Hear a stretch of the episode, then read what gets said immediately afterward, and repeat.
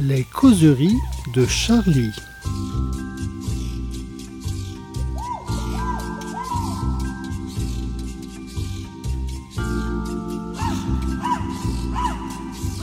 Eh bien, bonjour à toutes, bonjour à tous, bienvenue à nos causeries de Charlie. Ce n'est pas Jean-Loup Adenor qui vous parle, c'est fou, parce qu'il a voulu prendre ma place, mais j'ai quand même réussi à m'en ressaisir. Alors, euh, nos causeries autour du dernier numéro. Alors, pour vous repérer, Jean-Loup, il y a quoi dessus? C'est le numéro, on voit Gabriel Attal qui verse du pesticide dans le verre de pilier de bar, j'imagine. Tu décryptes de mieux en mieux les images. hein. Alors, dessin de riz, c'est- une mise en couleur de vue. Non, si je dis pas de bêtises, c'est ça hein, cette semaine. On sait pas. On sait pas. Donc, Jean-Loup, tu es parmi nous. Jean-Loup Adenor, qui est un petit peu la, la coqueluche des auditeurs. Bonjour, bonjour. Bonjour Jean-Loup. Alors Jean-Loup, tu es un peu fatigué. hein, J'ai mal dormi, Parce que tu déménages. N'attendez pas de moi que je été- sois très loquace Tu as été coincé dans un bus. Tu... Ah, bref. Et sinon, tu, tu- tu as écrit des choses et tu vas nous en parler. Le moins possible. Alors, Colline, Bonjour. Colline Renaud, qui est avec nous, qui adore venir à nos émissions, qui va nous parler de- des femmes et de la santé. Alors, on ne le présente plus, mais qui est-il? Euh, Est-ce que c'est le cinéaste? Est-ce que c'est le, le chroniqueur? Est-ce que c'est Le l'écrivain scientifique. Non, c'est le journaliste scientifique là qui vient En toute simplicité, c'est Tonio Ouais. Fischetti, Ouais, ouais. que, voilà, que tout le monde connaît. Alors lui, il parlera à, à peu près au dernier pour pas qu'il parte en claquant la porte comme il en a l'habitude. Et ensuite, à côté de lui, bah, c'est Biche. Biche qui va nous parler sport, encore une fois. Bonjour. Parce que Biche, lui, c'est un petit peu le, le- le football hein, qui, l'intéresse. C'est un ancien du centre de formation du Paris Saint-Germain, donc il, il connaît un rayon. Alors, un petit mot avant de commencer les discussions. Il y a une équipe qu'on suit depuis quelques semaines, c'est Sochaux. hein, où Rhys était parti faire un reportage Absolument. avec, euh, avec Lord aussi. Et donc, euh, alors Sochaux, vous demandiez des résultats, vous allez en avoir. Sochaux a fait deux partout contre le Red Star euh, Ah, vendredi, c'est ce que dernier. j'avais mis. vendredi dernier. Mm, mm. T'avais parié Ouais, j'avais parié. Ouais. Alors, Non, rappelons que le Red Star est en, est en, est en tête, et donc Sochaux est en train peut-être de, les- de gagner une place pour monter en deuxième division. Qu'est-ce que tu en penses, Biche? C'est bien parti. C'est bien parti, d'autant plus. C'est à la fois malheureux, mais c'est peut-être positif, que Sochaux a été éliminé hier contre Rennes en Coupe de France. Et donc, comme tu le disais, ils vont peut-être pouvoir se concentrer davantage sur le championnat, du coup. Mais on, est, on est sérieux là, vraiment? Bien évidemment. On refait le match. Bien On refait le match. On refait, on refait le match. Alors Jean-Loup. Jean-Loup, toi tu nous parles, euh, tu nous parles de, d'un, syndicat qu'on a découvert en marge de la, de la révolte des paysans. C'est euh, la coordination rurale. Alors, Fools, euh, dans la double page euh, du journal de cette semaine, c'est euh, Natacha Devanda qui te parle de la coordination Devanda. rurale, et non pas moi. Mais nous avons effectivement fait une, une ouverture de journal sur les liens entre extrême droite et paysannerie, mouvement paysan, mouvement des agriculteurs. Et donc j'ai écrit avec Natacha Devanda et avec Jean-Yves Camus également sur, voilà, sur, sur ces rapports, l'histoire de ces rapports. Donc ça c'est Jean-Yves Camus qui revient dessus. Et puis moi plus largement sur la façon dont ces dernières semaines le- l'extrême droite et particulièrement évidemment Zemmour ou plutôt Marion Maréchal Le Pen et sa tante euh, Marine Le Pen ont tenté de récupérer le mouvement des agriculteurs. Voilà, c'est comment le, le- comment le- ils ont réussi à faire entendre une voix qui, qui généralement restait un petit peu à la porte des granges. hein. Mm. C'est-à-dire que le- les, les paysans c'était un petit peu, euh, disons des, des, euh, des gens de droite, mais plutôt républicains, plutôt voire euh, un mouvement un peu catholique, hein, avec des choses comme la Jacques. Et on a, on a eu au téléphone pour ce papier euh, Gilles Ivaldi, donc, qui est maître de conférence et spécialiste de, de l'extrême droite. Et en fait, il dit un truc qui est, qui est super intéressant, bon, qui, qui tombe sous le sens, mais qui quand même euh, fait du bien à préciser, c'est que finalement, les agriculteurs, les, les paysans, en fait, c'est le peuple fantasmé de l'extrême droite. C'est euh, le français par excellence, le français enraciné, terrien, conservateur, travailleur, euh, que l'extrême droite euh, vante et, dont elle, et chez qui elle espère pardon, faire, faire de très bons scores. les racines. Ouais, donc en fait, c'est pour eux mieux qu'une qu'une colère de gilet jaune, une colère de, de, de gilet vert, comme on a dit. hein. Pardon, j'aurais pas dû dire ça. Mais tu l'as dit, pourquoi pas? Là, on avait justement des, bonnets jaunes, hein, du coup, c'est la coordination rurale. Alors eux, ils sont justement, ils ont eu un, un espèce de glissement euh, vers, alors, au début, c'était, ça, s'est- ça, s'est un- peu euh, fédéré autour d'une euh, espèce de, essayer de faire un pendant à la FNSEA, c'est-à-dire Mm. essayer de faire entendre une voix un peu euh, discordante par rapport à la FNSEA qui s'était toujours engagée dans les politiques agricoles euh, qui étaient un petit peu la, la roue euh, de, de- des gouvernements successifs en matière de voilà. Et donc eux, ils voulaient faire entendre une autre voix, donc ils ont aggloméré euh, au, au début des gens de gauche et puis des, des gens de droite qui se, mais il y avait pas, c'était plus ou moins apolitique. Et puis il y a eu un glissement plus ou moins au fur et à mesure des, des associations vers une droite. Et là, euh, on commence à avoir des gens, des personnalités justement qui font un peu la liaison entre le RN et puis le- les, des agriculteurs. Mm. C'est un peu ça. hein. C'est ça, et puis euh, c'est ce que précise euh, Natacha dans son papier. Euh, L'enjeu de séduction du, du, du RN, et, enfin le, le jeu de séduction qui se passe entre le RN et la, et, et- et la Confédération rurale et, va, va certainement avoir des conséquences sur les élections européennes, sur le Parlement, enfin, sur les, élections qui arrivent. Oula, je suis très mauvais là, je suis fatigué. je Oui, suis non, ça veut dire qu'ils ils trouvent une chambre d'écho et que peut-être les idées du RN pourront se, se- se- se diffuser dans ces milieux-là euh, par cette confédération et puis par d'autres biais. Exactement. Ah, est-ce que, le, est-ce que le, le parti euh, de Willy Schrein, qui justement euh, souhaite se, un- le parti de la ruralité qui souhaite se présenter aux européennes, est-ce que eux aussi ils, peuvent, ils peuvent gagner des voix par rapport à tout ça ou pas Est-ce que c'est réellement le RN qui va le récupérer Ouais, j'ai oublié le score, mais euh, il y a eu un premier sondage qui est sorti, fait par l'IFOP, sur les intentions de vote euh, aux élections européennes. Bon, évidemment, euh, en tête, on a euh, le RN, ouais, c'est ça, et, euh, et En Marche. Euh, le PS de. euh, alors, le PS, la gauche euh, socialiste de Glucksmann euh, fait mieux que LFI. Euh, de mémoire, ils sont à 10, euh, Manon Aubry est à 6, je Hmm. crois. Et euh, Willy Schren est crédité, je crois, de. euh, un- c'est très mauvais. hein, je un crois. demi-pourcent, je crois, non. C'est un- C'est un très demi-pourcent, je décevant. crois, ouais. hein. Bon, il reste du temps encore. Et puis, il y a tout vieux, aussi. Euh, toi, tu disais Schrein, il va tout casser, etc. Et puis Ouais, finalement, ouais, ça ouais. s'essouffle. hein. Bah, Ben, Schrein, il a un côté un peu macroni- macroniste, hein, bah, macronien. complètement, donc, euh, complètement, sont alliés à Macron, ils ont donc, été soutenus par Macron et tout, donc oui, bah, enfin, Donc il n'est pas vraiment anti-système, Schrein. Et puis là, l'époque est plutôt la tabula non, rasa. à partir du il moment où on leur fait des cadeaux, ils sont contents. Vois, Macron leur a fait beaucoup de cadeaux, donc euh, voilà, ils n'ont pas, raison- ils ont pas de raison de se plaindre, hein, au contraire. c'est vrai. Voilà. Donc, pas de plainte, euh, pas de score hein, pour, euh, pour Schrein, à moins qu'il euh, Bon, Oui, nous fasse une peut- surprise. peut- Peut-être qu'il peut être le candidat de, de- de Macron aux européennes finalement, Oui. Bah oui. Oui, c'est- c'était un peu l'idée, hein, je crois, hein, derrière Si, si, je euh, pense que si les- les- la gauche le- leur faisait autant de cadeaux, bah, ils seraient de gauche, c'est-à-dire du moment bah qu'ils seraient... pas, pas. là, là, non. Mais enfin, disons, non, mais là, c'est un gros si, parce que vu qu'on n'en est Oui, pas là, oui, on je est prends pas- beaucoup de risques en disant ça.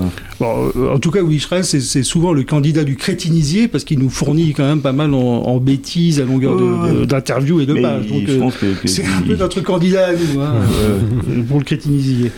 mais il aime ça aussi. Hein. Quoi Il est- bah, être dans le crétinisier. Il adore, oui, oui. Parce que Quand vous du moment qu'on parle de lui, même oui. si c'est pour le caricaturer, il, il aime qu'on parle de lui.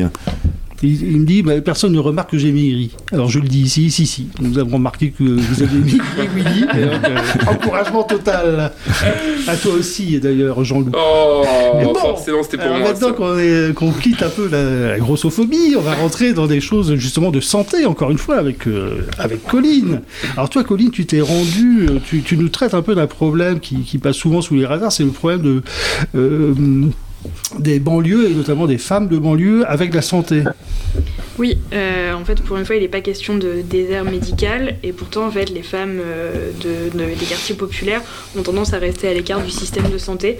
Euh, elles consultent pas, elles n'ont pas le réflexe de, prendre soin d'elles et de faire attention à leur santé pour des raisons bah, so- sociales d'abord, la précarité, mais aussi culturelles et religieuses.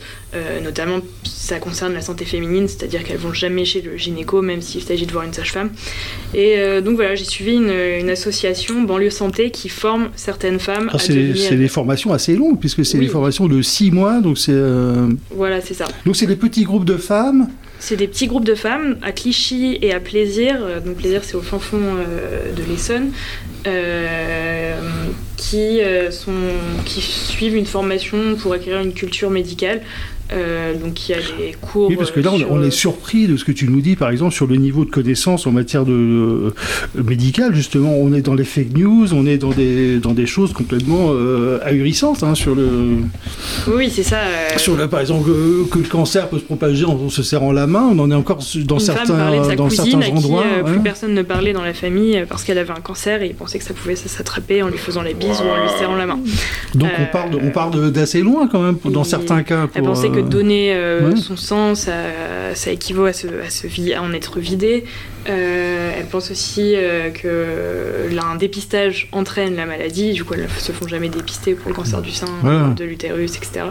Et donc voilà. Et il y a aussi cette idée que pour toucher toute la famille et donc conduire, enfin, pour le bien-être de l'ensemble de la population euh, en, en banlieue, il faut passer par euh, les Par femmes femme, qui vont être ouais. elles-mêmes les meilleures ambassadrices de la santé. Ouais, c'est ça, l'idée c'est de, de- de- au cours de ces réunions de, de six mois, de former des ambassadrices qui après iront essaimer la parole, de, justement d'avoir avoir confiance dans, dans les médecins par exemple, cette chose qui, qui nous semble à nous, euh, sauf à certains, euh, complètement euh, aller de soi, mais qui là-bas est difficile à, à comprendre, oui c'est vrai. Ouais, il y a des choses qui paraissent toutes bêtes, mais sur l'alimentation, en fait, l'idée, c'est qu'on peut pas, euh, l'idée de cette association, c'est qu'on peut pas aborder la santé de la même façon dans les quartiers populaires qu'avec le reste de la population. C'est-à-dire que les, les conseils qu'on va donner à quelqu'un, comme faire du sport ou manger sainement, Mm. on peut pas le faire dans une famille, euh, dans un quartier populaire euh, qui parle pas français, euh, qui ne travaille pas. Enfin, c'est très compliqué. Ou qui n'a pas les moyens justement d'avoir une alimentation euh, forcément, Voilà, euh, celle ça. que On peut prône pas lui euh, Karine Marchand bio, sur on peut les, pas sur lui les dire de tracteurs. manger des légumes euh, trois fois par jour. Oui. Euh, on peut pas conseiller à une femme euh, voilée qui faire sort pas de chez elle hein, de faire de- du sport alors que c'est inimaginable. Donc du coup, il leur donne des exemples d'exercices qu'elles peuvent faire chez elles ou ce genre de choses. En fait, c'est une vision assez large de la santé dans son ensemble euh, qui ne s'arrête pas juste à- à- euh, aux maladies. Mais là-dessus, il y aurait presque l'écueil justement de la santé communautaire, c'est-à-dire qu'on se dise, bah, euh, il y a telle communauté, euh, il faudrait un programme spécifique, etc. Donc c'est- un petit peu en- ennuyeux au niveau de, de- Bah, justement, de en la fait, société qu'on veut créer, mais on- eux, ils parlent de pragmatisme plutôt. Du En fait, ça, ça- ça s'appelle la santé communautaire. Ça a été théorisé, théorisé par des sociologues québécois, forcément. Et euh, l'idée, c'est qu'il y a deux aspects dans la santé communautaire. C'est qu'il faut agir en amont, en fait, pas seulement d'un point de vue curatif, mais aussi agir sur l'environnement qui crée les maladies, qui fait que sous euh, 10%, enfin, qu'on meurt euh, en moyenne 10 ans plus tôt dans les quartiers populaires que chez les cadres. Donc agir en amont et euh, agir sur l'environnement et aussi impliquer les gens des quartiers pour qu'ils deviennent, pour qu'ils agissent eux-mêmes sur les problématiques auxquelles ils sont confrontés. Donc ça aboutit à des listes de ce qu'on appelle les listes de soignants communautaires où c'est un médecin noir qui va soigner une femme noire. Donc évidemment ça pose ça pose problème. Euh, Oui. Mais en même temps il, y a- il faut aussi prendre en compte que les, les biais de prise en charge euh, selon son origine, c'est-à-dire qu'une femme africaine va être moins bien prise en charge euh, que- qu'une- qu'un blanc, ça a aussi été documenté, donc euh, c'est pas si facile euh, de trancher. Colline essaie d'avoir l'air de gauche, c'est important pour c'est un enjeu Ah, important pour fait, mais là, Je euh, rappelle que Colline Renault nous vient du Figaro. quand même, voilà. Non, on va pas rappeler qui Rescapé du Figaro d'où Rescapé du Figaro. On n'est pas là pour faire la chasse. Elle connaît très bien Régine Bastier, je- c'est sûr. Oui, enfin, je suis toujours soit trop à droite, soit trop à gauche. Tu es bienvenue à Charlie. Jean-Loup. Mais non. Donc on voit quand même l'écueil de la chose. hein. C'est c'est vrai que si on doit attendre euh, qu'un qu'un médecin africain soigne des Africains, qu'un Ouais. médecin euh, musulman soigne des musulmans, là c'est Mmh. c'est quand même un petit peu le- manque le- de le- un connaisse- écueil. Ce manque de connaissance et cette euh, réceptivité aux fake news est aussi, j'ai pas lu l'article encore, je suis désolé, mais est aussi euh, importante et euh, dans, fait, disons, de- chez, chez- chez- chez les femmes, euh, comme on dit, euh, françaises euh, de souche, ou est-ce que c'est vraiment particulier au, Parce que au- le mot de souche a été différents- lâché comme ça. J'ai j'ai dit, j'ai dit comme on dit. hein, Comme j'ai- on dit. j'ai- j'ai- Comme j'ai- Thierry non mais non mais c'est quand même une question, c'est-à-dire parce que c'est vrai qu'on est très étonné de voilà Du de- niveau de lequel on parle, du, très, De- du très faible niveau. Donc on se dit normalement euh, si on va à l'école euh, républicaine, il y a des un minimum de choses qu'on qu'on apprend, ne serait-ce Bah, cours. euh, après, tu sais, l'éducation sans, à la sans santé. aller très loin quoi. L'éducation à la santé à l'école elle n'est pas, forcément faite non plus. hein. Oui d'accord, mais enfin bon, on apprend quand même un minimum. Ouais, mais il y a euh, une méfiance en fait envers Voilà. euh, le- les institutions, que ce soit l'école ou les médecins, euh, si bien qu'une femme qui va parler des- de la santé féminine à une autre femme, ça va avoir plus d'impact que si euh, c'est un prof qui en parle euh, dans des cours d'éducation sexuelle par exemple. oui. Oui, voilà, c'est d'où, l'importance de faire des ambassadrices qui pourront après euh, dire aux, aux femmes, c'est des- c'est des- la, la médecine, ce n'est pas le mal, ce n'est pas etc. Mais ça, peut, mais euh, ça pose question, hein, parce qu'effectivement, Mm. enfin, ça s'appelle la médecine communautaire, c'est pas, c'est pas sans raison. Oui, parce que normalement, il y a quand même des choses qui doivent être quand même enseignées, euh, je sais pas, dans les cours de, de sciences naturelles, des choses comme ça, quoi. Que le cancer, ça Ah, s'attrape C'est peut-être, pas, c'est euh, peut-être une transition, même. Ouais, C'est- voilà. ce communautarisme au début, et puis après on arrivera à un socle un peu commun. Enfin, euh, c'est ce qu'il faut espérer. Et puis là, on parle pas de femmes qui ont grandi en France, c'est des femmes d'un certain âge qui parlent pas français, euh, donc Oui, peut-être voilà. que leurs enfants, il y aura une nouvelle Ouais, chose. Mais là, on parle de Voilà. quoi. là pour ce. Voilà, Voilà. les mots sont dits. c'est Jean-Loup pour- pose les. C'est pour remettre les choses dans leur termes. contexte, elles ne sont pas de souche, donc euh, tout à fait. Ah oui, bah non, mais c'est, vrai Bah, que c'est, quand même une question euh, importante, quoi. Mais justement, est-ce qu'une fois que tu as réussi à franchir la barrière de pouvoir sensibiliser ces femmes, qu'elles souhaitent se soigner, est-ce que tu n'as pas la seconde barrière d'avoir le mari derrière qui lui, euh, qui lui euh, peut-être peut refuser justement euh, ses soins ou euh, Ah oui. Euh, Oui, il y a de plus en plus de. oui, oui. Non, non, mais non, ça, non, c'est- je- non, non, mais c'est Ah, intéressant parce que. Parce que effectivement, c'est une donc, euh, l'association. euh, bon, il y a la formation sur la santé, mais Mm. ils ont aussi un rôle plus social. Et par exemple, ils essayaient d'encourager des femmes à, à prendre un emploi. Il y en avait une qui pouvait pas parce que son mari voulait pas lui donner le RIB Ouais. euh, de la famille. D'accord. Donc euh, il y a des. Mais en même temps, j'ai un autre exemple où ils m'ont raconté, ils ont fait un, marché social au Val-Fouré à Mantes-la-Jolie, où il y avait un petit bol où ils piochaient des questions euh, sur la santé, justement pour faire des petits quiz de, de culture médicale. Et il y en a une qui a pioché euh, qu'est-ce que c'est que le consentement. Hmm. Donc évidemment, elle en a, elle en avait jamais entendu parler. Il y avait son mari à côté, et du coup, elle a dit, euh, donc l'autre lui dit, euh, bah, personne peut te forcer à avoir un rapport si tu veux pas. Et l'autre dit, même avec, et le mari dit, ah bon, même avec son mari? Et, euh, et la femme a répondu, bah oui, même avec son mari. Donc ça touche un peu les, ça touche les deux, les deux quand même. Donc là, on revient quand même à des valeurs qui touchent plus aussi les Français de souche. Hein, où, euh, Arrêtez, avoir des relations arrêtez. avec son mari, c'est quand même euh, la base, la base des choses. Sauf récemment. Ouais, Tonio, tu tu, tu as ri parce que tu l'ignorais aussi avant, Ah. de, avant de lire l'article. On a- on a Du coup, là. du coup, tu ne le diras peut-être pas parce que ça risque de, de perturber certaines de tes je- croyances. Je vais pas rebondir là-dessus, c'est un autre sujet. Mais enfin, en tout cas, non, mais quand même, mais- non, mais je pense quand même, il faut pas non plus. Non, mais il faut pas. Vrai il y a le fait que si on parle des femmes immigrées, euh, c'est pas la même chose. Si on parle des Bien femmes évidemment, mais c'est de ça on dont il s'agit, effectivement. Et c'est parce que le, problème est encore accentué. Voilà, c'est la exactement la teneur de l'article. Ah ben Oui, voilà, oui, oui, parce que là, euh, voilà, Non, non, on n'est pas en train de voyer, femme nous- ne sommes pas, euh, nous sommes pour cela. bien sûr. Oui. Eh bien, puisque tu as la parole, Tonio, Ouais. toi, tu nous as fait euh, un petit billet, plus qu'un billet, une page Pas- sur. pas un billet, c'est une sur page entière, un billet. Je l'ai je l'ai dévoré. billet, c'est mille signes, euh, Je l'ai dévoré si vite qu'il m'a il m'a semblé être un billet. Bah oui, oui, quand même. euh, Euh, Donc, part tu, ton tu- émission, voyons. tu nous parles de la recherche qui s'intéresse dorénavant à l'impact environnemental qu'elle a, Ouais, au travers d'une association qui s'appelle le Labo 1.5. ouais, Donc euh, encore un, une Un absconce plutôt, ouais. pour, un, la- pour un labo scientifique. ouais, ouais. Donc c'est voilà. Alors euh, con- euh, quel est le bilan carbone d'une recherche par exemple euh, Ouais, est-ce c'est que- c'est que, une voilà. réflexion. C'est plus large que ça, c'est-à-dire euh, effectivement chaque labo euh, est appelé à estimer son bilan carbone peux et en même temps réfléchir sur euh, les, les enjeux euh, de la recherche en fait, hein, puisque là c'est vraiment on est au cœur aussi parce que voilà la recherche scientifique, hein, la science souvent, bon, on a eu l'occasion d'en Mm. parler plusieurs fois ici, puis même dans Les mêmes entre nous, on n'est pas toujours forcément d'accord. C'est-à-dire, et souvent, même parmi nos lecteurs, hein, il y a souvent, les, disons, la, la recherche est stigmatisée comme étant justement un facteur de. Enfin, c'est la recherche. Ce sont les scientifiques qui vont qui vont contribuer à, à développer des technologies inutiles, Des virus. polluantes, euh, etc. Sans quand on voit pas justement encore plus dans, dans des fake news, euh, la recherche, euh, voilà, Les la chimie, bon, tout ça. Bon, voilà. Mais la recherche scientifique, c'est aussi, sont aussi des gens qui sont en première ligne pour documenter le réchauffement climatique, pour documenter la perte de Voilà. biodiversité, etc. Donc, en fait, c'est très large. Et pour Donc, documenter le réchauffement climatique, qu'est-ce qu'ils font? Ils prennent l'avion. Ben voilà, ils et sont donc sans arrêt en certains, avion. voilà, certains effectivement se questionnent sur leur pratique et c'est ce- l'objet de ce collectif, c'est-à-dire par exemple comment euh, étudier bah, voilà, les moustiques euh, Sans y aller. euh, africains d'Amazonie en, en prenant le moins possible l'avion. voilà, parce que c'est que- des chercheurs aussi, ils aiment aussi voyager. Ceux qui vont étudier le pôle Nord, ils vont é- étudier la banquise. Donc voilà, mais ils se posent la question si on y va trois fois par an et que finalement notre bilan carbone, eh ben, en fait, contribue à la pollution de la banquise, ça sert à quoi d'aller étudier la fonte des glaçons? Donc, ils, justement, ils, ils, ils essaient, par exemple, de partir moins souvent, de rester plus longtemps, de développer les collaborations sur loin. place. Euh, voilà, et peut-être aussi justement de partir moins loin, ça c'est à leur échelle. Mais il n'y a pas que ça. C'est-à-dire, ça va plus loin. C'est- C'est-à-dire, par exemple, le problème, c'est que souvent ils sont coincés parce que s'ils veulent de l'argent, ils doivent faire Hmm. répondre à des appels à projets.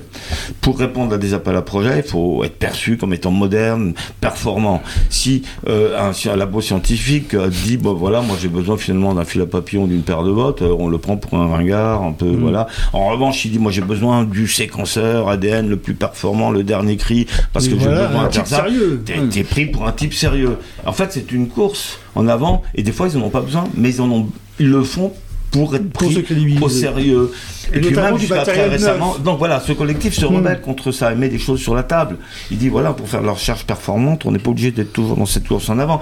Et par exemple Parce aussi pendant très il y avait longtemps, même une interdiction au il- CNRS d'acheter du matériel Oui. de seconde main. du- voilà, ils pouvaient même pas C'était acheter. c'était écrit. C'était Ouais. ils balançaient leur matériel Mm. quand ils n'avaient plus besoin parce qu'ils n'avaient pas la possibilité de le recycler. Donc maintenant ils peuvent depuis quelques temps. Mais c'est pas encore très bien vu. Si tu Oui, réponds à un appel à projet en disant voilà j'ai besoin de tant de milliers d'euros pour acheter euh, du matériel d'occasion, on va te dire ouais, ok euh, c'est bon euh, t'es un petit rigolo. Tu vois, mais alors qu'en fait euh, c'est ridicule. Hein. Et donc voilà donc ils renversent complètement tu vois les, les a priori hein, euh, par rapport à, à une recherche scientifique qui peut être de pointe sans forcément être dans, dans cette course en avant et euh, justement consommatrice euh, de, de carbone. Justement, ils estiment le bilan du- d'un travail de recherche, euh, parce que chaque fois qu'on achète du matériel neuf, même que chaque fois qu'on fait mouliner des ordinateurs, ben en fait, on, on a un bilan carbone. Et donc, ça, ça- ça remet vraiment en question le fonctionnement même de la recherche, puisque plutôt que d'être sans arrêt dans ce- ces, ces- appels à projets, qui sont finalement le poison, tous les scientifiques le disent, le Mais poison de la va recherche. pouvoir, on va pouvoir bientôt suspendre la recherche tout court, non Mais non, parce que justement, euh, c'est en ça que c'est en ça que là, il y a, il y a- Regarde il y a toutes les souvent- études qu'on fait sur, par exemple, les glyphosates, etc. Oui. Ouais, ah bah, ça a coûté cher, toutes ces études. Bah, oui, oui, Qu'est-ce oui. qu'on en a fait de ces études? Les a mis à la poubelle la semaine dernière. Oui, oui, non, bah, Donc pourquoi on ne suspendrait pas la recherche comme ça euh, Alors c'est là qu'on n'est pas ça forcément d'accord. C'est là que moi je suis pas d'accord du tout avec euh, certaines certaines branches si tu veux, de l'écologie qui consiste à dire en gros la recherche scientifique euh, c'est toujours facteur de, de pollution etc. Parce que au contraire c'est plutôt une branche ça gouvernementale de dépend comment on l'a. Non, mais ça dépend comment on l'utilise. C'est pour ça que ce genre de collectif, je trouve que c'est vraiment euh, très bien voir ce qu'ils font. C'est un modèle, puisque ça peut au contraire être un facteur de progrès. Parce que si on veut aujourd'hui donner euh, ben, des moyens euh, à- aux, mi- aux milliards d'humains qui n'ont pas euh, ni accès à l'électricité, ni accès à- au minimum de confort, il faut Hmm. Parce des que- technologies Parce propres. que Colline est en train pas de le me souffler. Est-ce que c'est pas du greenwashing de la recherche? Mais ça peut, mais pas forcément. Voilà. Ça pourrait être, par exemple, justement, c'est, pour ça que ça c'est encore un autre problème, le greenwashing de la recherche. Pourquoi? C'est parce qu'il y a un désinvestissement des fonds publics. Donc, c'est-à-dire, vu que l'État ne donne plus d'argent, les labos sont obligés de faire appel à des fonds privés en, en cherchant Ah, voilà. des sponsors. Et si l'État s'engageait, bah, les labos n'auraient pas besoin de faire appel à des fonds privés. Le Muséum d'histoire naturelle, quand il va compter les moustiques euh, ou les, les palourdes euh, euh, en voie de disparition, comment il fait? Comme l'État ne donne plus d'argent, ils sont obligés de chercher des mécènes, par exemple la francisation totale. Et c'est pour ça qu'il y a du greenwashing. Mais c'est le greenwashing qui en est responsable, c'est pas les scientifiques, c'est l'État. Eh bien, tu as répondu Voilà. à Colline. Et donc, bien. euh, et, Et et- et- et- et moi je dis justement, là, non, non, non, non, mais non, non, je veux pas. Mais je veux dire que là, justement, là, on parle de, cette, de cet article, parce que justement, ce bilan carbone, c'est que les scientifiques, justement, euh, peuvent être un facteur de progrès en développant des technologies propres qui permettraient, eh ben, par exemple, de donner bah, de l'électricité. À- à- aux milliards d'humains qui, ne- qui n'en ont pas. Si, si, si c'est pas le pétrole, si c'est pas le nucléaire, si c'est pas les éoliennes, si c'est pas le solaire, qu'est-ce que c'est? Il faut bien qu'il, y ait un minimum de confort. Donc voilà. Et c'est en ça que les technologies peuvent être euh, Donc- utiles, je pense. mais, on mais ça dépend comment on les fait. Il faut les faire avec conscience. Et souvent, souvent, les scientifiques ont le défaut de dire oui, nous, on fait de la recherche, puis après, c'est les politiques qui décident. Ben non, là, justement, ce collectif 1.5 dont, dont je parle dans l'article, il prend les choses à la base en disant ben, les scientifiques aussi aussi, faut qu'ils arrêtent de se dédouaner en disant c'est aux politiques, c'est aux politiques, mais eux aussi ont une responsabilité euh, à la fois dans leur pratique et euh, ben, dans euh, les thèmes qu'ils choisissent. Hmm. et- Remarque, avec le, avec le réchauffement climatique, bientôt tout ce qu'on pouvait aller voir en Amazonie, on pourra trouver le sud de la France. hein. donc ça va aussi ré- résoudre façon. quelques problèmes. D'une certaine façon, oui, on Donc, pourra- Tonio, Tonio, on continue la recherche alors. Ben oui, c'est Bon. c'est- c'est Alexandre Grothendieck, le mathématicien dans les années 70, il disait faut-il arrêter la recherche scientifique? Il posait des questions. C'est bien de poser ces questions-là parce que lui il disait la recherche scientifique c'est uniquement pour euh, voilà développer des applications militaires. Voilà, mais c'est pas parce qu'il y a des applications militaires qu'il faut arrêter aussi la recherche. On parlait de la recherche du- de, la, de la santé, de la recherche médicale aussi ou de la recherche pour les technologies propres. Oui, il faut arrêter. Il faut continuer la recherche, mais en réfléchissant sur ses enjeux, sur ses moyens, sur ses pratiques, sur ses objectifs. Voilà, et c'est le but de Bah, ce déjà pas mal collectif. C'est un des buts de ce sur, le- collectif sur en la, point la- 5. la condition animale, tout ça. c'est- la recherche a déjà fait son aggiornamento dans pas mal de domaines. Donc, Bah, euh, oui, mais gageons qu'elle sera continuée euh, pour plus de vertus. Hein Malgré ce que dit euh, Colline. Voilà. Il cherche c'est merde. hein. Voilà, Je cherche, merde, hein. je cherche le débat. Mais laissez-moi tranquille. Voilà, c'est- bon. Eh bien, pour, pour apaiser un peu tout le monde, Oui. On, va parler sport. hein. Parce qu'on avait commencé avec Sochaux. Allez, Sochaux Et alors là, maintenant, Biche, toi, tu t'es rendu à une espèce de. à Laval. Mmh, un Il y a aussi une très belle équipe, Laval. hein. Mmh. Euh, donc, c'était les journalistes sportifs qui se réunissaient pour parler un peu de leur pratique. Oui, c'était le premier, euh, premier festival du journalisme sportif à Laval, donc qui se passait sur deux jours, mercredi et jeudi dernier. Euh, et donc ça, ça s'est principalement passé au théâtre de Laval avec différentes tables Alors, il y a euh, des, quand même des guest stars. Il y a Jean-Michel alors il y avait des guest stars en effet, euh, si certains de nos, de nos auditeurs et lecteurs suivent un minimum le foot, il y avait euh, le célèbre, l'ancien du coup président de Lyon Jean-Michel Aulas, qui nous a fait une, Ouais. une masterclass. Et ensuite il y avait différents, euh, différents euh, journalistes, commentateurs euh, de différents euh, sports euh, qui se sont qui étaient là aussi pour parler euh, du métier de consultant et de commentateur. Et, euh, et puis d'autres tables rondes sur euh, le documentaire sportif ou encore euh, les JO et, euh, et où, a pu se poser la question si, euh, Alors, si le sport alors, était politique justement. Alors oui, alors les JO qui, c'est- qui arrivent là, c'est qu'est-ce que c'est quoi un peu les enjeux au niveau de- du, commentaire, du commentaire sportif? Ah, Je vois notre consultant Jean-Loup. Non, pas, euh, Non, certainement pas. je- je- je- pour être honnête, je me suis un peu endormi. Bon, consultant Jean-Loup n'est plus opérationnel, donc Biche continue. Bah, au niveau du, con- du- des consultants sportifs, l'enjeu des JO, euh, je sais pas si si- s'il y en a un en réalité. Euh, c'est surtout, euh, bon, je crois qu'on s'en fout un peu, hein, mais Oui, oui, oui. mais c'était c'était que euh, Il y a le qu'il y ait des, des consultants qui soient euh, qui connaissent réellement la discipline qu'ils commentent Ah. et visiblement ça n'a pas toujours été le cas, que ce soit les JO ou d'autres sports. Voilà. Ah bon Ouais. Mais comment, les commentateurs ou les consultants? Les Commentateur et consultant, le, le consultant est censé compléter le commentateur en fait. Et il y avait un, con- un- un commentateur de foot très célèbre à un moment qui était, qui était considéré comme l'un des plus imbéciles de la profession. C'était Pascal Pro. Bah qui, oui, qui a commencé sa carrière euh, dans le commentateur, euh, commentaire euh, de foot. et qui fait des masterclass chaque qui- matin euh, et sur qui maintenant. nous délivre sa pensée euh, profonde sur la politique. Alors lui, c'est vraiment un parcours merveilleux, donc on peut s'en sortir quand on était commentateur sportif. On, on a Ouais, une ouais. très belle carrière Ouais, derrière. il y en a plein, mais il y a Colaro qui était combat, Mais les gens- mais il a commencé sais- par comme commentateur sportif avant Mm. de, de, de, de Mais présenter Pascal Pro, quand il rendait l'antenne, les gens riaient, enfin, les, les gens riaient Ah oui. de ses bêtises. Enfin, c'était vraiment, ils étaient incroyables. Bon, en tout cas, il n'était pas là demain. Oui. Ouais. Lui, c'était un peu Nantes. hein, c'était, euh, c'était le football club de Nantes, sa spécialité.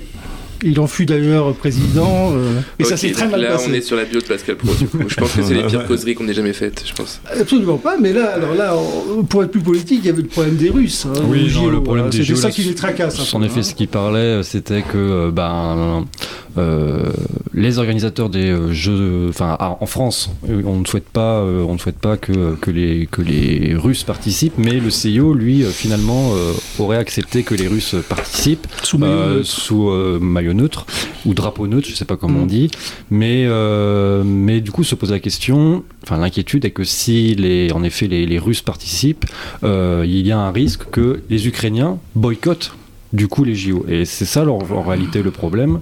Euh, Enfin la crainte, c'est euh, l'image du coup que ça renvoie. En plus de toutes les autres interrogations qu'on a autour de l'organisation des JO à Paris, est-ce que ça va être réellement un fiasco ou pas? Sûrement Après, pas. euh, après il y a des commentateurs justement qui étaient là et qui, notamment pour ne pas le citer, Stéphane Guy qui disait les JO ça va être formidable, n'écoutez pas ces pistes vinaigres qui, qui critiquent les JO en France. Très bien. Et Voilà. nous, on peut le dire maintenant, puisque Oui. ça a été validé ce matin, Oui. nous aurons Nous aurons notre couverture personnelle des Jeux Olympiques. sportive. Il y a eu une Absolument. accréditation qui a- nous a été délivrée. Ouais, ouais, de haute lutte. Et ce sera le journaliste sportif Félix qui se rendra sur les épreuves. Pour un journal des JO, probablement. Donc euh, à suivre dans le journal tout ça. hein. Mm, mm, mm. Eh bien, euh, Il est temps de mettre fin à ce Jean-Loup, il est podcast. temps hein. de- que tu te Arrêtez ce recouches. massacre. Ouais. Eh bien, merci à tous. Et à la Merci. semaine Bah, prochaine merci. À la semaine prochaine.